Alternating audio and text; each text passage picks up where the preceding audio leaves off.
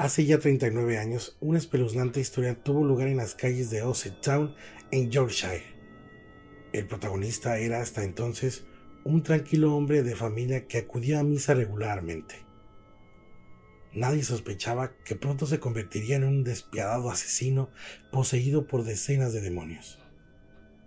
Michael Taylor, de 31 años, y su esposa Christine, de 29, eran otra pareja de clase media que hace poco asistían a los servicios religiosos cristianos.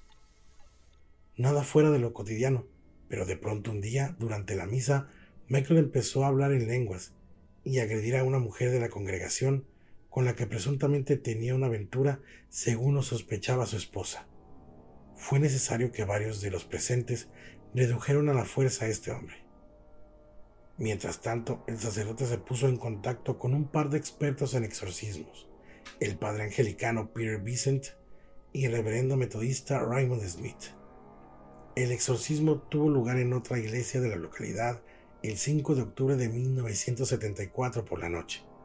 En este ritual, los exorcistas manifestaron haber expulsado con éxito al menos 40 demonios del cuerpo de Taylor. Sin embargo, dieron por terminado esta ceremonia alrededor de las 7 de la mañana del día siguiente a pesar de saber que aún permanecían tres de los más peligrosos demonios en el interior de este atormentado hombre, locura, asesinato y violencia. Pero los sacerdotes consideraron que el huésped de dichos entes infernales necesitaba un descanso para reponerse física y mentalmente para continuar con el proceso. Este sería el error que convertiría esta historia en una tragedia. Sin embargo, algunas precauciones fueron tomadas antes de trasladar a este hombre a casa ese día.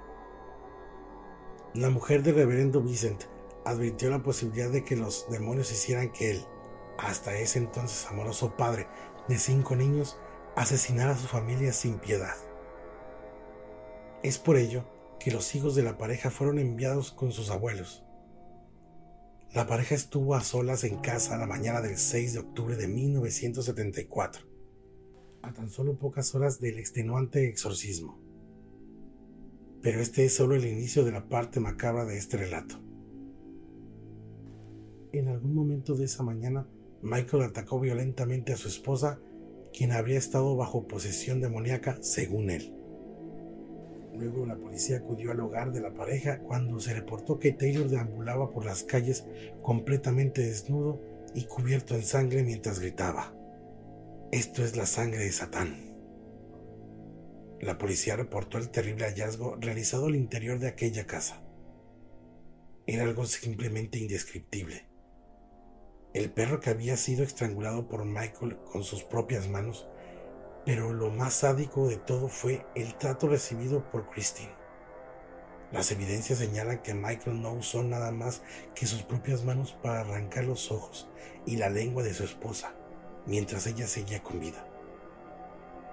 Pero para ello tuvo que desgarrar el rostro de su víctima, el cual era irreconocible a ese punto, habiendo descarnado casi la mitad del mismo. La causa de la muerte se presume fue por el ahogamiento de su propia sangre. Michael fue detenido como era de esperarse.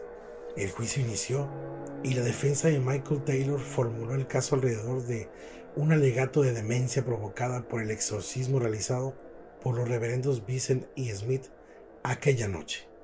Se trató de mantener el caso en un perfil bajo. Sin embargo, el caso llegó a los periódicos, aunque sin mucha trascendencia, como puede ser visto en el Glasgow Herald del 26 de marzo de 1975, cuando el juicio se dio por terminado. Si el video te gustó, no olvides dejar tu like, compartir y suscribirte. No olvides seguirnos en nuestras redes sociales que aparecen aquí en la descripción. Y recuerda, nunca estás solo.